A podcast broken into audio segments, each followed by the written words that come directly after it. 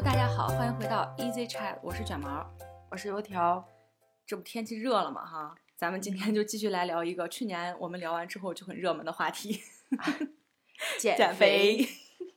我经常会听有人说啊，不吃晚饭，我要开始减肥了。嗯嗯，对。那么咱们今天就来探讨一下，说晚上不吃饭，咱们这个夏天是不是就可以瘦成一道闪电？从你的经历来讲吧，我觉得这个你比较有发言权。因为我以前试过好几次，嗯，我最长的一次记录大概是有三到四个月，我这么长？对，就是没吃晚饭。嗯，那你瘦了吗？瘦，确实会瘦。说实话，就是你不吃晚饭真的会瘦。嗯，但是呢，就特别不好的体验。嗯，就是之前我们去广州的时候，嗯，哎，是去广州还是去大连，或者是都有？可能是都有，因为我之前有好几次就这样。是晚上不吃饭。对对对。嗯出去的时候，你会发现有一些你想吃的东西，但是你都没胃口，吃不下。对，你会发现你的食量突然就小了。对，因为我们减肥就是为了，还是为了吃东西，是吧？嗯，我觉得减肥，然后你瘦，你瘦了，你就可以多吃，是这么一个循环。嗯，但是现在是你减肥瘦了之后，你吃不了了。嗯，因为看着很多美食摆在面前，但是真的是不饿，没有食欲，那个时候就特别痛苦。对。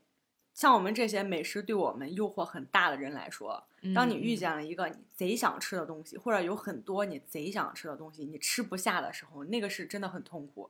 对，嗯，就是你减肥的目的初心不在了，知道吗？对我减肥，我并不是想让我不吃东西。对，嗯，这么多年啊，减肥这么多次，就是我从来没有晚上不吃饭来减肥。哦，你没试过啊？对我从来都没有。嗯。我有个同事，一个男的，他就是常年保持就是晚上不吃饭。他本身他饭量很大，嗯嗯，因为我们有那个食堂嘛，嗯，他刚开始吃饭那个碗贼大，跟个盆儿似的，就吃一大碗。嗯，后来他说不行啊，我这碗太大了，而且他是那种就是阿姨给打多少就吃多少，对，就能吃多少那种。所以他说我要换一个碗，我不能再拿这么大碗吃饭了。嗯。然后同时他就开始经常性的晚上不吃饭，但是你比如说像晚上有约的话嘛，他还是会去吃。但正常，比如说下班回家之后，他就不再吃了，什么也不吃，对，什么也不吃。嗯，我其实很好奇，我说晚上不吃饭，你饿吗？饿。对，他说刚开始，嗯，饿，嗯，然后甚至说中间有一段时间就特别馋，晚上贼想吃东西。对。也是有一个时期，刚开始你会特别饿，嗯，但是只要忍过了这个时期，嗯，后边不吃饭也就不吃饭了，对对，习惯了，对。但是他并没有瘦，啊，他没瘦，他的那个瘦是怎么着？就可能说我这段吃的多，比如说过年，嗯嗯，过年可能大家吃喝就比较放肆，嗯，可能长胖了。那我等到我不吃晚饭，我就回到我日常的这个体重，哦，但是他并没有减到他想达到的那个体重。哦，那是不会啊！我之前不吃晚饭的时候，就是会瘦，但是不会瘦特别多。嗯，就是他瘦到一定的体重之后就不瘦了。嗯，但是呢，你不吃晚饭的话，肚子会特别平。就是我们肉最多的地方其实是腹部嘛，嗯、小肚子。嗯，不吃就真的没有。哦，那，但是很不好。不吃对我来说就是这个效果。但是它是有代价的，对对对，这种方式我们其实并不倡导。就是从自身的体验来说，我是有瘦那么一点，但是我不倡导这个方式。对，然后我呢，我虽然没有说不吃晚饭来减肥，但是我瘦的最快的有一段时间是因为那段心情不好嘛，嗯，心情不好就是吃不下饭，我一周之内是瘦了十几斤，我的那个当时吃下去的东西，几乎可以说是非常极端的节食了。就是你吃进去的这个东西的数量来说，哈，嗯，我确实瘦了，嗯但是代价是什么呢？我那时候开始心跳出现了很大的问题，哦，属于你自己平躺着，嗯，你感觉你的心脏是往背上窜，就是使嗯劲嗯心脏在往你的床上砸，嗯，那种感觉。你等于一周没怎么吃东西，因为那是真的吃不下，嗯，我不是想减肥，是因为真的那时候心情太不好了。这个经历呢，我想等到哪天想好了 怎么讲之后再跟大家分享吧。总而言之呢，是感情问题，但是我现在觉得贼不值，因为嗯这个不舒适一直伴随到现在。没有那么强烈，但是还会不舒服。嗯，具体是哪儿出问题了呢？就全面体检也检查不出来你哪儿出问题。总而言之，你不健康了。我减肥效果最好的时期，也是我精神上最难受的时期。嗯我是因为工作，嗯就那一段时间感觉什么也没干，然后瘦了十斤。嗯你说如果从平时你刻意来减肥的话，倒是嗯没那么大效果。嗯，但是这个减肥的代价呢，就太大了，对，因为精神上真的非常受煎熬。嗯，整个人状态很不好。对，这是咱们节食。其实我觉得你单纯不吃晚饭算下来的也算是一种节食。是，就这种节食型的减肥，咱们现在说的，嗯，你可能会瘦，但是等你瘦下来之后，你就真的违背了你当初想要减肥你想达到的那个目标。可能你想减，你也减不下去了。对，你不吃，，可能只能瘦这么一点点，然后你整体的状态也不好。嗯嗯，我们是非常不推荐这种方式的。因为试过了，确实是不行。嗯，那咱们刚刚也说到，就是为什么就是你不吃，你肯定会瘦。但是这个还说到了减肥的底层逻辑，嗯，底层逻辑其实就是一个等式，你摄入量减去你的消耗量，嗯就是你摄入的多了，你消耗的少了，那你能量存到身上你就胖了。对，反之就是你就会瘦，嗯这是底层逻辑。就是我们如果不吃晚饭，等于说本来你一天三餐这三顿摄入的量，你突然把它给拿走了一块儿，等于说你就摄入少了。对，但是长期的话，你摄入少了，它消耗就相应的会少，对，所以是降低了平时的基础代谢。是长此以往嗯是会降低你的基础代谢。对，这是得不偿失的。对，然后就是我们来说这个消耗，就是像咱们这个身体，它很聪明，它维持你身体各个器官，包括你其他的正常运转，它是会消耗能量的。对，就类似于什么车是吧？你得嗯加了油它才能跑。是，你的身体各个器官的运转，它得有能量，它才能运转。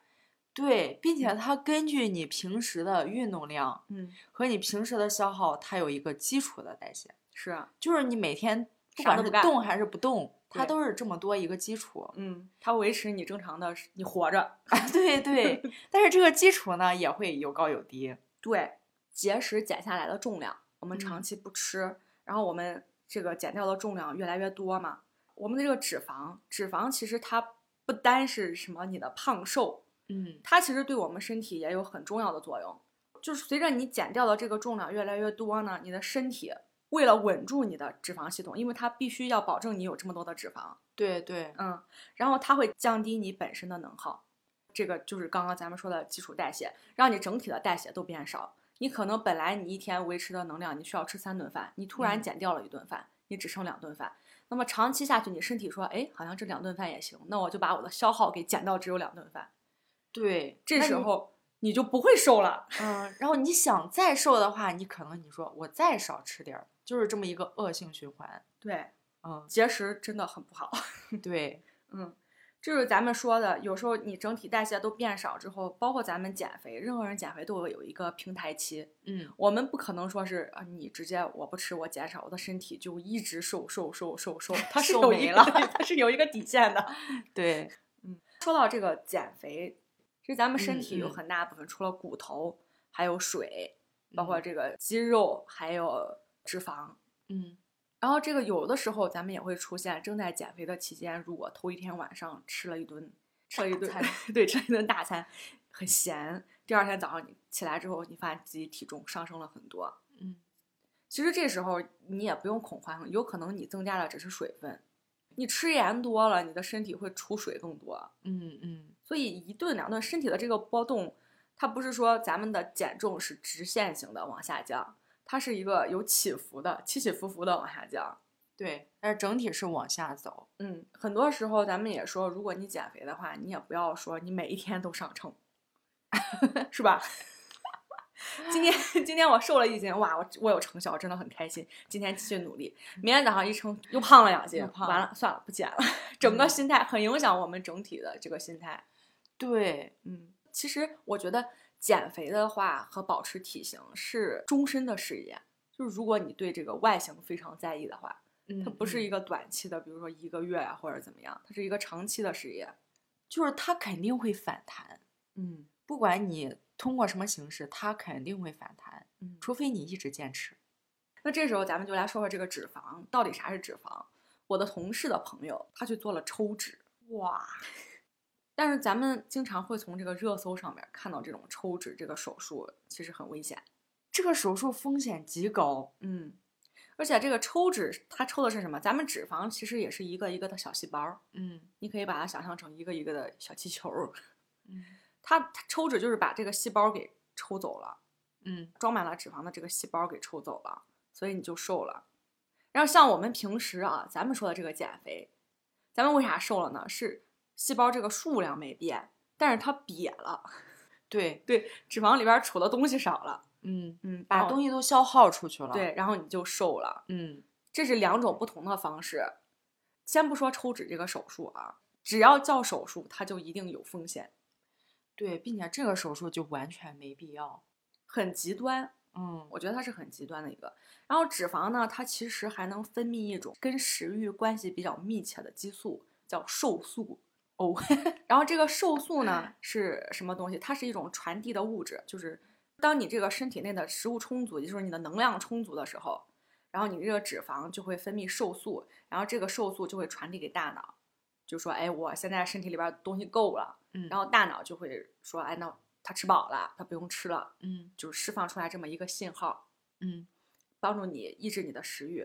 咱们减肥的时候，刚刚也说了，要么你减少你的摄入量，要么你增大你的消耗量。对，当你减少你的摄入量的时候，这不是能量就匮乏了吗？就嗯没了，少了，它就会主动说：“哎，那我赶紧给大脑说一说，该吃东西对。该吃东西了。”所以它嗯会分泌瘦素，嗯它是有一定的功能在的，不是单纯一个让你胖瘦的细胞。嗯嗯然后还有呢，它其实还是咱们一个很重要的内分泌器官。你有没有听过，就是有一些女生减肥减着减着把姨妈给减走了？太多了，很嗯多这种的。但凡是你很过激的减肥行为，都会导致你身体各种信号出现。是。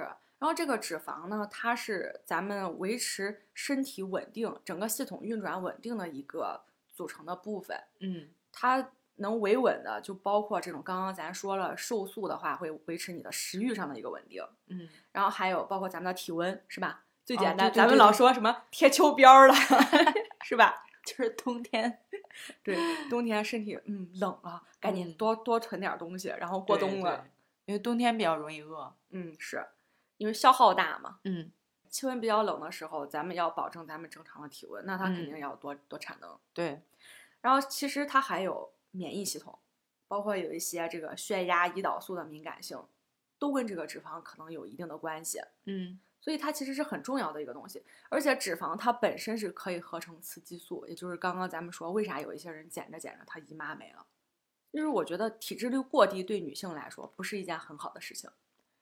但是人家通过健身来让体脂率下降的话，好像没啥问题啊。它只要不超过那个值，如果健嗯身的话，你体脂率过低也是会影响姨妈的。哦，嗯，这个有一些健身博主在进行基础的科普的时候也会讲到，就是说不建议我们女性过低的体脂，嗯，因为咱们跟男性他不一样，我们的身体构造本身就不一样。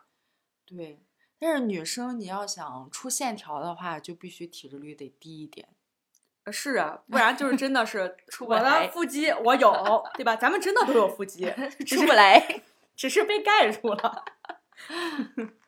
但是脂肪它是，你可以把它想象成一个你体内微小的生物，它有意识，嗯它不是说你想让它大就让它大，想让它小就让它小。它它有时候你让它小，它突然有一种危机意识，它会自己去储能。我就不让它小，你是不是快挂了？我得赶紧保持一下你的能量。哦，它很聪明，我们的身体这么几千年的进化是吧？嗯嗯，它有它自己运作的机能。如果你一定要去对抗，就比如有很多很多的减肥博主都是说什么，大家不要在什么秋冬的时候减肥，嗯，因为你是在抵抗你身体本身运转的机制，那你效果肯定不好。对，我觉得它这个小东西，它就是在保你小命儿。是，在他感觉哎，你怎么外界环境很困难的时候，你是不是要不行了？就是你干嘛呢？自己作死的时候是？吧？不是说这冷了该储能了，这干嘛呢？非要往外 儿抽，是吧？你不要跟他对着来。嗯嗯，这是咱们刚刚说的这个底层逻辑。然后咱们来说说咱们这么多次减肥经历，来聊一聊我们怎么吃。最开始减肥，我们试过减肥餐，对，我们试的是碳水循环。对，我吃了一个月的减肥餐，嗯但是整体就瘦了两斤，就是约等于没瘦。啊，怎么能约等呢？一个月瘦两斤，你本来咱们是小基数啊，嗯没有跟听众朋友解释嗯清楚，咱们俩嗯其实算是小基数，对，一百一二这样子，什么微胖？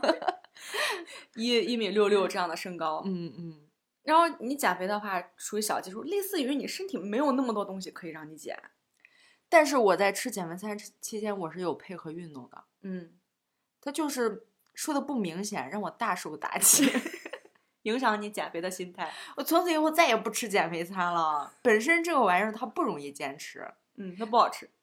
就是它不能说是味道不好，嗯但是就是你吃一段就不想吃了。满足不了我们的食欲。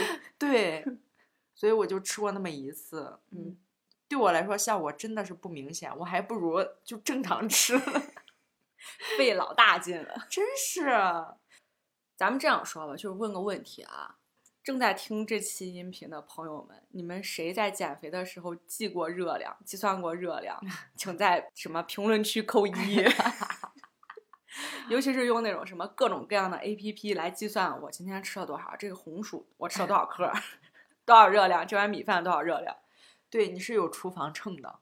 对，然后我是真的试过这个，嗯然后这个东西对我来说非常有效。我给大家说讲有效的方法在哪儿啊？其实嗯因为要上班嘛，不可能每一顿饭你都在家里做。嗯如果是在家里做的话，那你当然很很容易你就可以实现你记录热量的这个精确值，是吧？我嗯今天吃嗯了多少克，我称一下，对，称一下就行了。咱们经常在外边儿就是估算，嗯然后我为什么通过这个方法我瘦了呢？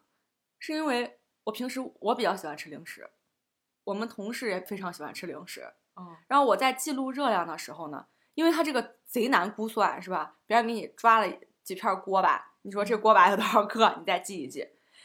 因为每吃进去一样东西，我都要记一下。后来我不吃，就是因为我不想麻烦，哦，我我猜就是这个原 因，是？吧？这个能瘦完全是因为它太麻烦了。对，就是说你吃一个嗯东西，这个东西变得很麻烦的时候，你索性像我们这种懒人就就不吃。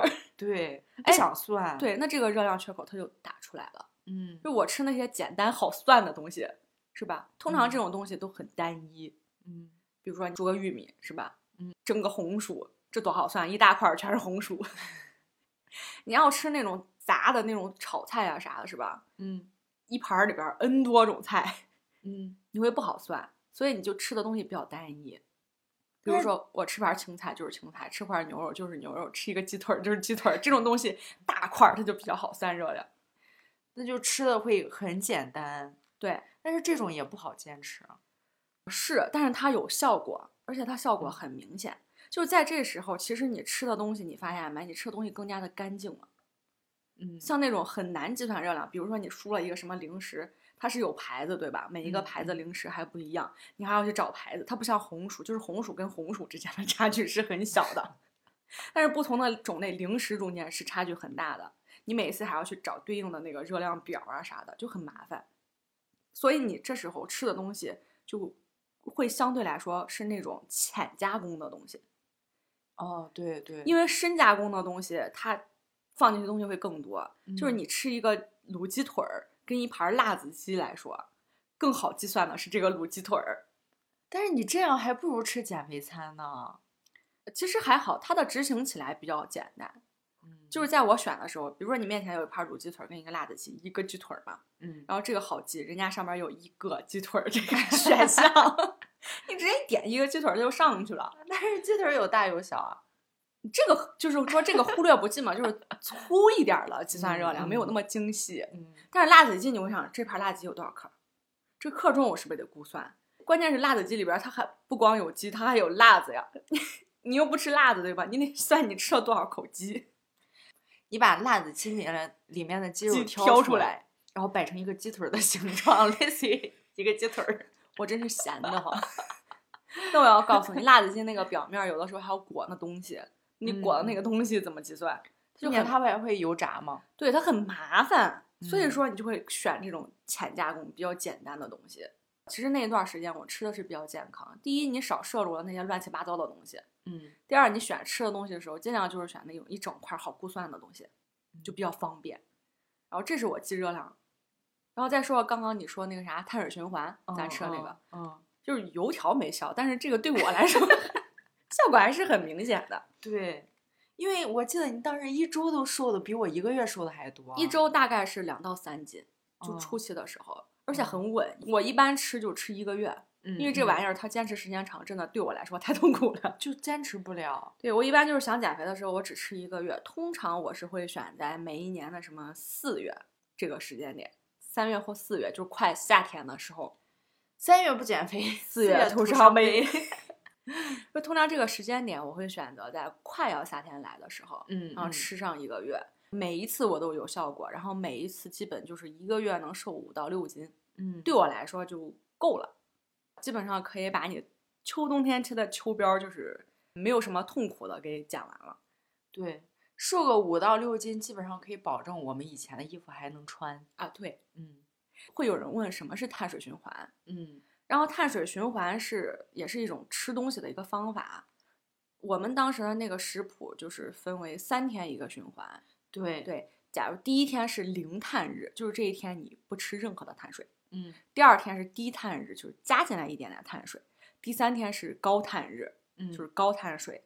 它的原理呢，就是说通过改变碳水的这个量的高低来制造热量缺口。碳水也是咱们供能的一个主要的渠道。嗯，啥是碳水的话，那就是像什么主食对，米简饭单来说面、红薯、对对对土豆儿，这些都是碳水。嗯。然后碳水呢，它会让你的血糖上升，刺激胰岛素的分泌，然后胰岛素呢会把这个你碳水转化的这个血糖，给它转化为能量，对，就是这个碳水的供能。低碳的时候呢，等于说这一天没有碳水供能了，那么我们身体运转还需要能量，就就会消耗对消耗，但是不一定只消耗你的脂肪哟，嗯肌肉也嗯是有可能会被消化的。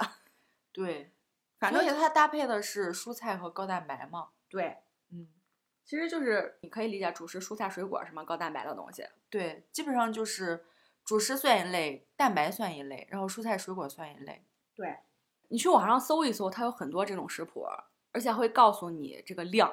嗯，低碳日你要吃这一顿吃多少，下一顿吃多少，有现成的这个食谱，对照着吃就行了。哎，那你说我没瘦，是不是因为我没拿秤称啊？我的量可能出了问题。但是我买东西人家是有秤的。咱说的这个量啊，是熟了之后的量。就比如说嗯米饭，嗯，不是生的大米，这么什么一百克呀或几十克，嗯是嗯熟的大米饭。这个大米饭里边儿，它不光是米籽儿什么的，它还加了水。那这个我确实没称，因为我当时嗯吃的时候，我都是估计着来的。我现在能记起来，好像中间有一餐是可以吃那个什么西红柿炖豆腐，嗯然后配米饭，好像是高碳日的那一天。我是从吃这个食谱的时候开始计算食物的这个重量嘛，就专嗯门拿了个秤称了一下，对。然后你会发现，他说的那个主食量比你想的主食量要少很多，就是碳水的这个量。但是我没吃米啊，我一般吃这种主食就是，比如说半个馒头，嗯那馒头大小都差不多，嗯，或者是半个红薯，他大概给你给你的有规定，比如说一个拳头。对，差不多，他会有固定的这个食谱。对，呃，也就是在这期间，就除了食谱上规定的东西，其他你不能吃。嗯，这样嗯三天三天一个循环，周日的时候叫做放纵日，对，就是第七天，你嗯可以随便规定这个第七天到底是放在哪一天。嗯嗯，嗯就是一周七天嘛，嗯它三天一个循环，还余出来一天，嗯这一天就随便吃。嗯，就可以吃点你的东西。嗯，但是问题就在于，如果这一天你过于随便，你确实减不下来。底层逻辑还是在制造这个热量缺口。嗯嗯，那现在有一种非常流行的吃法，轻断食。哦，十六加八，对对对，十六加八。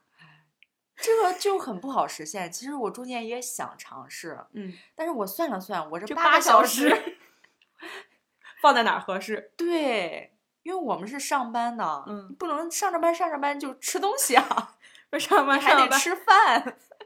卡着那个时间点说不行，快到了，我要赶紧去我得吃吃饭。对，这个十六加八意思是，你一天二十四小时，嗯你只有嗯八个小时的时时间你进吃食，饭，剩下十六个小时你就保持你只喝水或者完全没有任何热量的这种茶呀、咖啡、黑咖啊，不是那个什么奶咖，就黑咖，不吃任何含热量的东西。嗯嗯，也是通过这个，就是八小时之内呢，你吃啥你就吃啥，对，不需要刻意的节食或者是控制热量对，量，爱吃几顿吃几顿，嗯，只要你嗯把这个控制在八小时。对只控制时间，然后它这个原理呢，就是说你剩下的这个十六个小时，它不是不进食嘛？嗯不进食，这时候它等于说就没有没有这个血糖，没有这嗯个血糖，那就不分泌胰岛素，胰岛素就处于一个非常低的水平，嗯，从而说帮助我们身体燃烧脂肪，这样瘦下来。对，但是也有营养学家认为呢，就是十六加八这个其实还是说说白了，就还是那个还你是节食，还是减少少吃了摄入量，对，就你八个小时，你胃口再大，你能吃多少东西？嗯嗯，就像咱这吃自助餐，你发现没？这个自助餐它都限时，就是限你两小时，超时你补钱。对，你不能一直在这儿给我吃。就是在它规定的这个时间内，你能吃下去的东西它是有限的，咱又不是大胃王，嗯嗯。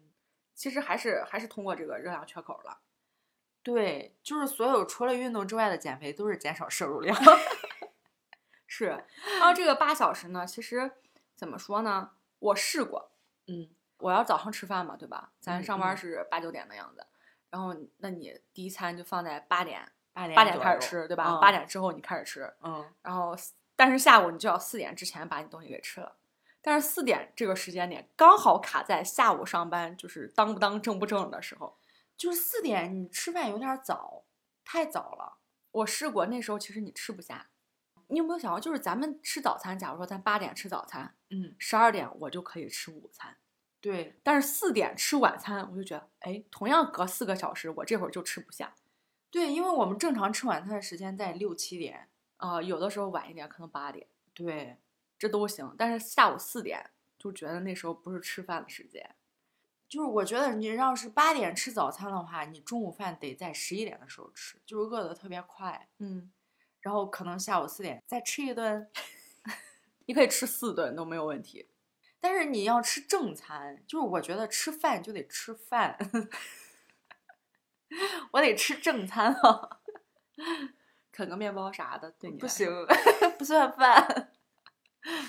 这个呢，我也是试验了一段时间之后，就不到一星期，嗯，就对我自己的生物钟来说，就是贼不友好这个方式。就太不适应了。它这个嗯时间真的是，它不管怎么卡都很难受。我觉得这种更适合那种时间相对自由的人来说，对对，嗯，就不上班会好一点。哎，或者是像之前咱们疫情封到家里的时候，我可以一天只吃两顿饭。对，嗯，那时候反正早上呢晃着起来是吧？嗯，做做早饭吃的时候，哎，吃完十点了，就中午了。对，十点中午啊，嗯十二点不饿啊，到下午一两点的时候再吃无所谓。嗯然后下午两点的时候吃到六点，你这时候也是再简单吃一对，顿。也是八个小时就嗯可以。但是如果对于你有严格的这个工作时间来说，实现起来是没有那么容易，没有那么方便。其实我觉得是。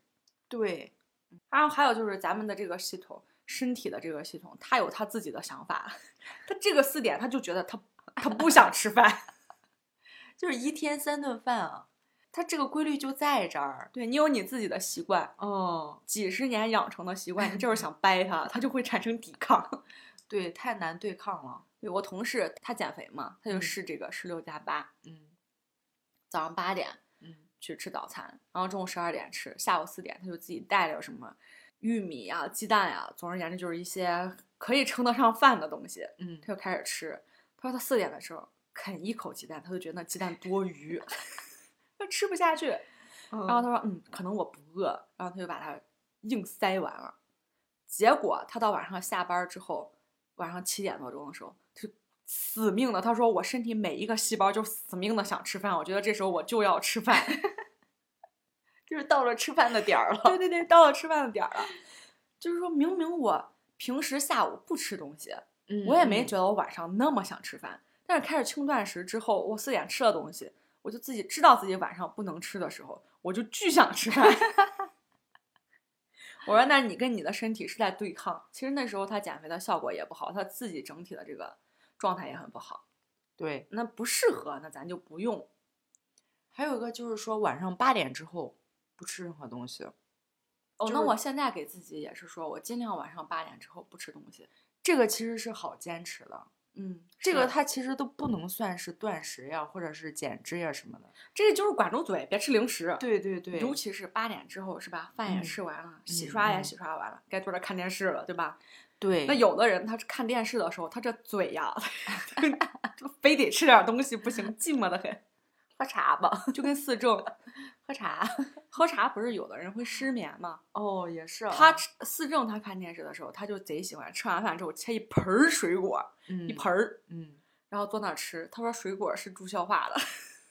还有就是我们不是身体需要吗，每嗯天都要吃多少水果，嗯但是感觉没有时间吃，嗯，只有晚上的时候又有空闲，哎，又可以吃。对，还可以很精致的吧，切成一小块儿的自己慢慢吃。对，然后说起来，这个吃水果还有一件特别搞笑的事情，我一直觉得四正他吃水果太多了，因为嗯水果它其实大部分它就是水跟糖分，嗯还有一部嗯分的维生素或者什么微量元素之类的东西。对我们平常吃的水果其实含糖量挺高的。对，人家说了，水果它不像是那种绿叶菜，你可以嗯随便吃，随便吃无随便吃限量对，无限量，它是有限量，你吃进去糖嘛，是吧？嗯嗯，然后有一天我看见一个报道说，你一天吃的水果量其实就是一个苹果顿号，七颗草莓顿号，一个香蕉。然后我就给他念嘛，嗯，我念是告诉他，你一天吃的水果量，你一吃一个苹果就就够了。对，你吃草莓，你 吃七个草莓就行了，你别洗那一盆儿，你都给他吃。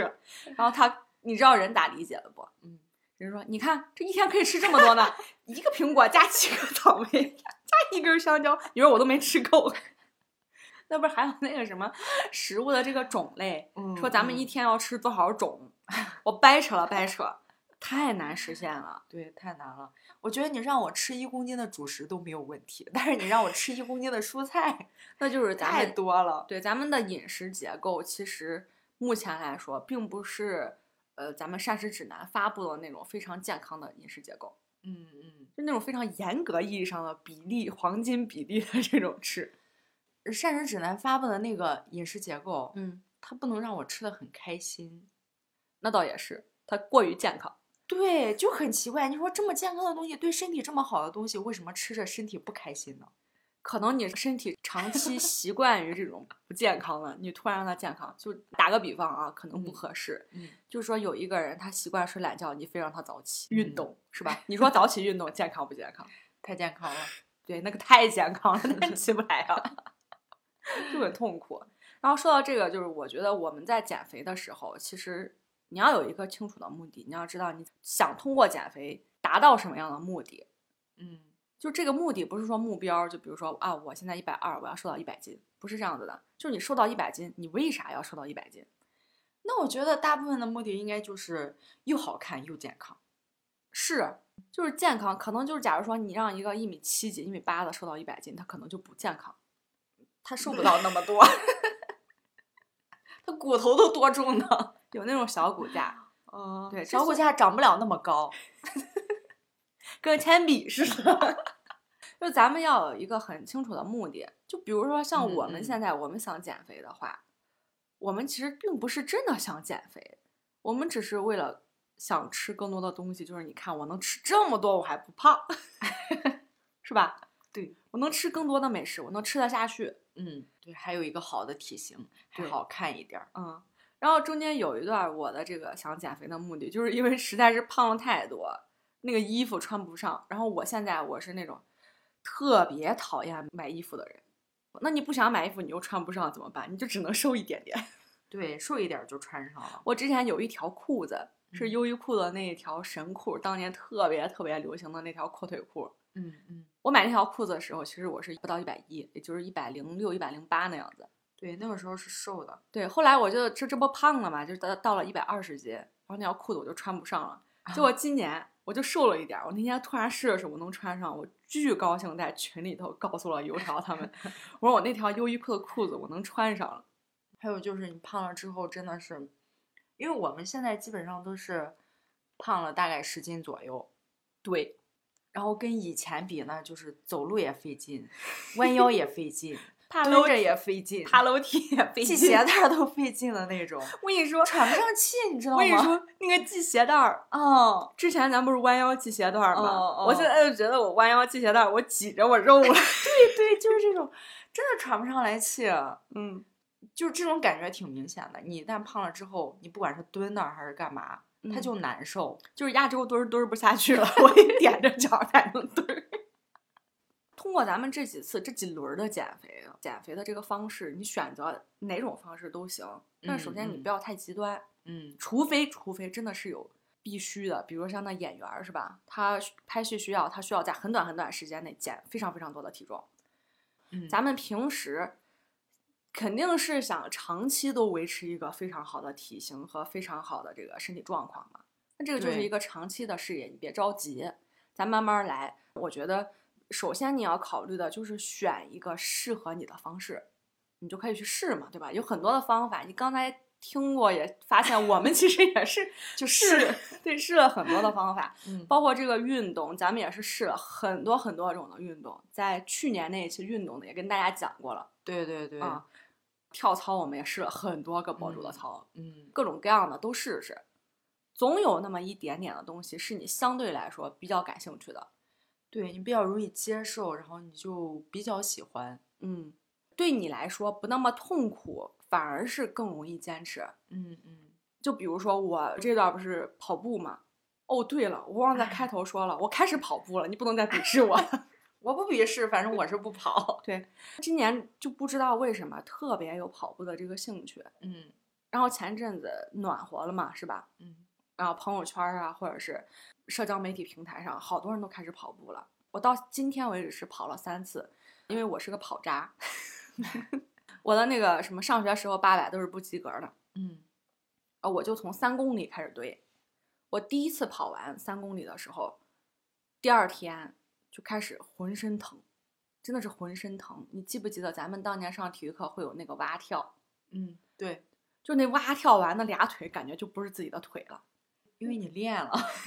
巨疼，浑身哪儿都疼，嗯而且很难受。嗯但是我就告诉我说，当初打羽毛球的时候，你很长时间不打，你第一次打完，你的胳膊是会非常酸痛。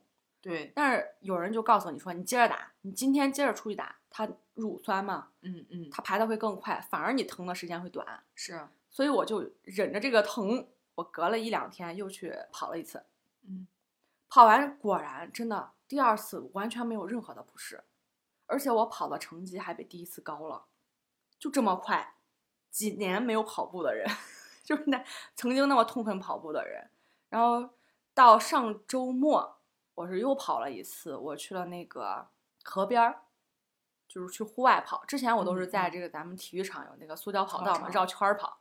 然后我去户外跑的时候，我发现还得是户外跑，因为绕圈儿你会觉得贼无聊。嗯但是户外跑你不一样，你可能就是单程的。你比如说，你把你车停在这儿，对吧？你就开始跑，你跑到一半儿的时候，你就开始折回来，然后这时候你会感觉这个路程还挺短的，就跑得很快。嗯而且你去户外跑，就是有那种有水呀、有树啊的那种小道跑的时候，你的心情跟你在操场跑圈儿是不一样的。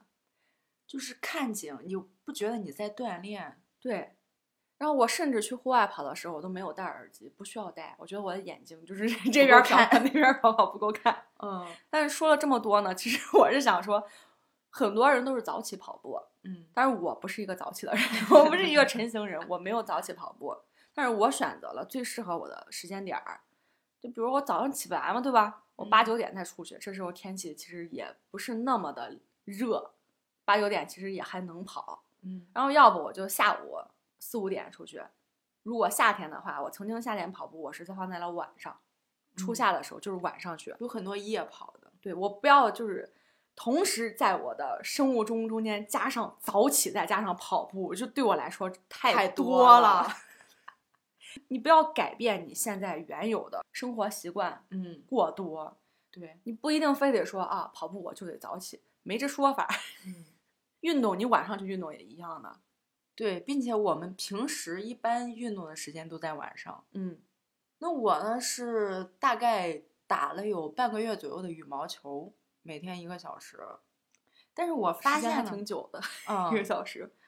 我妹在家，嗯，我有一个球搭子，有一个伴儿，我们俩就去打羽毛球。嗯我发现羽毛球它可以锻炼到不光是胳膊，嗯，它可以锻炼到你的臀、腿都可以那不得捡球吗？啊。对呀、就水平不行，捡球捡的屁股疼。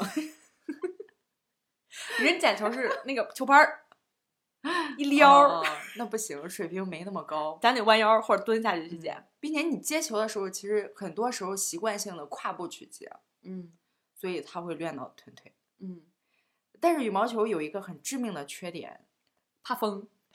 不是它只能练你的一只胳膊，那你有没有发现，人家打羽毛球，人另一只胳膊是在这举着呢？举着干啥呀？你去看那种专业的，我上一次就发现了，我去球馆里头，咱们这儿新开了个球馆，那时候嗯他搞那个优惠活动，就是一嗯块钱一个小时嘛，嗯嗯我们就去了。嗯正好旁边有一个小朋友，他是受过专业训练，你从动作就能看出来，人是专业训练过的。嗯，人家打球的时候，这只手是在前边的，就是这样子打的，就是你跑动的时候是这样子的。啊，他举着是要保持平衡吗？跑得快一点，那不清楚，反正就举着。啊，对，嗯嗯，因为我打了半个月之后，我就发现我的两只胳膊好像不一样粗了，你知道吗？那你这个就是跟我刚学打网球的时候一毛一样。我、哦我以前不是老跟你们说，我说你看我这俩胳膊不一样粗，你们说还真是，还非常明显的差别。对，所以我也就不敢再玩了。虽然我的运动量没有那么大，但是你说它可以一起粗，也可以一起细，但是它不能一粗一细。我左手又不会打，我妹就很厉害，嗯她左手也能打。那真的很厉害。啊他没试过，他就第一下就会了。我连发球都发不出去，他可以正常接、正常发。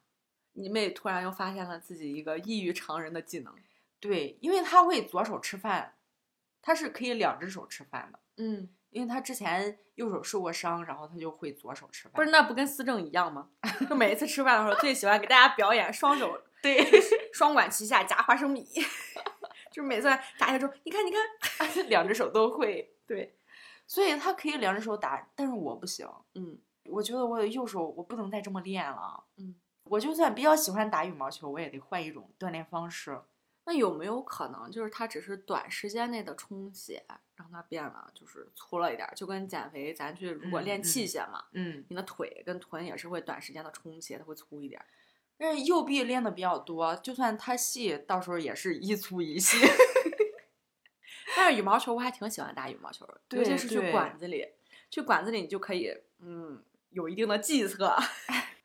那我就不喜欢这种竞技型的，我就喜嗯欢你打一个我能接住，我打一个你能接住的，我们就这样对打，不要这样搞计谋。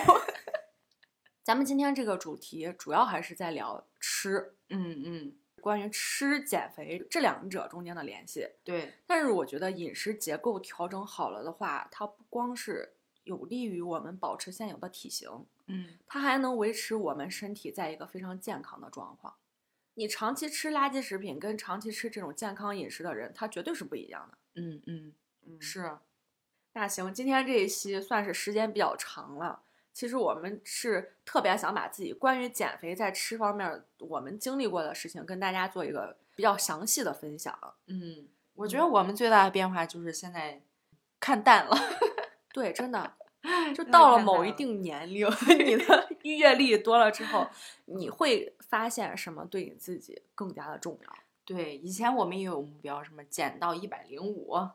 减到一百减到也也是有的，对对对，就是到一百斤就奖励自己一个什么东西嗯都有嗯，大家嗯都是这么个过程。嗯，如果你现在还是这个目标的话，你也不要觉得你自己这个目标有什么，就是觉得不好，是不是？我这个目标就不潮流？